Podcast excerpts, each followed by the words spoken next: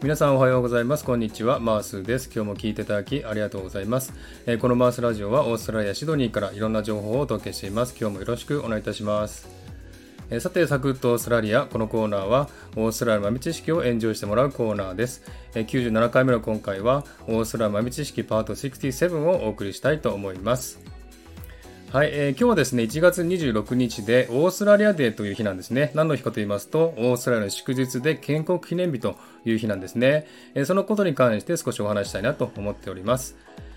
えこの日はですね、え健康記念日ですのでね、え日本のようにですね、ただの休日ではなく、いろんなイベントがね、行われたりしますので、えそういったことを少しご紹介したいなと思っております。1月26日が建国記念日として制定された理由なんですが、1788年に囚人を連れたイギリスの艦隊11隻がシドニー湾に到着した日なんですね。その頃オーストラリアではイギリスの囚人、主に政治犯の収容所でした。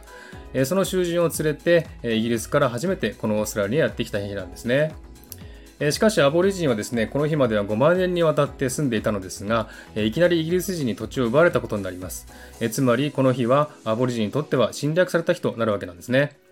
そういう過去の経歴があるため、オーストラリア政府はアボリジンに対して生活保護を与えるなどの、ね、特別待遇をしておりました。さらに2008年にはですね、当時の首相ケビン・ラットが原住民に対して国として初めて正式に謝罪をしています。えですが、まだこの過去の歴史に対して反感を抱いている人もいて、えオーストラリアの日を変えるべきだという意見が多くなってきています。え最新の調査によりますとですね、約半分の人が変えなくてもいいという意見、え変えるべきだという意見は30%ほどであるということが分かりました。また侵略行為に抗議するデモ、 Invasion Day 2021デモを市民グループが計画しています。え情報によりますと本日26日の朝9時から、えシドニーの The Domain という公園にて1000人規模のデモを行うということですね、えそのため市民の人はその場所に近づかないようにと注意喚起しております、えその他の州でもねいろんなデモが行われているようですねはい、えー、その他ですね、オーストラリア各地でたくさんのイベントが行われているようですのでね、それを簡単にご紹介したいなと思っております。えー、まず移民の人にとって喜ばしいことが、えー、オーストラリアの市民権の授与式があることですね。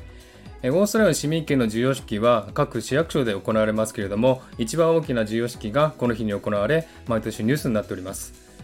そしてこの日はですね功績のあった人を受賞する式典も開かれるんですね。特に大きな功績があった人にはオーストラリアン・オブ・ザ・イヤーが授けられ功績のあった若者にはヤング・オーストラリアン・オブ・ザ・イヤーが授けられます。